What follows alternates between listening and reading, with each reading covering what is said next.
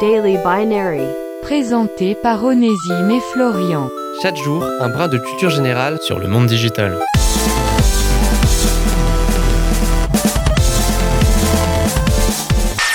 Au cours de vos pérégrinations numériques, vous avez certainement dû, à un moment ou à un autre, valider ce que l'on appelle des conditions générales d'utilisation, une forme de document contractuel qui va régir les différentes interactions entre vous, utilisateurs, et les individus fournissant le service en question, que ce soit des sites, des applications, des jeux vidéo, etc. Bon, en vrai, derrière tout ce charabia, se cache surtout une masse incroyable de personnes qui ne lisent pas les dites conditions d'utilisation avant de les accepter comme vous, comme nous.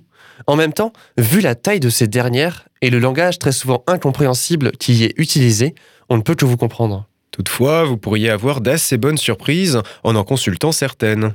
Prenez, par exemple, les conditions générales d'utilisation des services d'iTunes.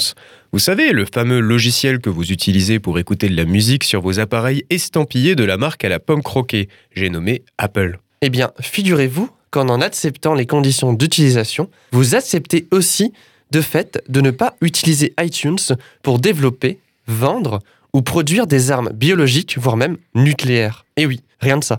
Parce que Daily Binary, outre des petites informations amusantes journalières sur le monde digital, c'est aussi une bonne occasion de vous rappeler que le vrai danger dans ce monde, ce n'est pas tant les GAFAM, mais bien vous, chers auditeurs, villes constructeurs d'armes atomiques en herbe que vous êtes. C'était Daily Binary. Rendez-vous la semaine prochaine pour une nouvelle dose de culture générale sur le monde digital.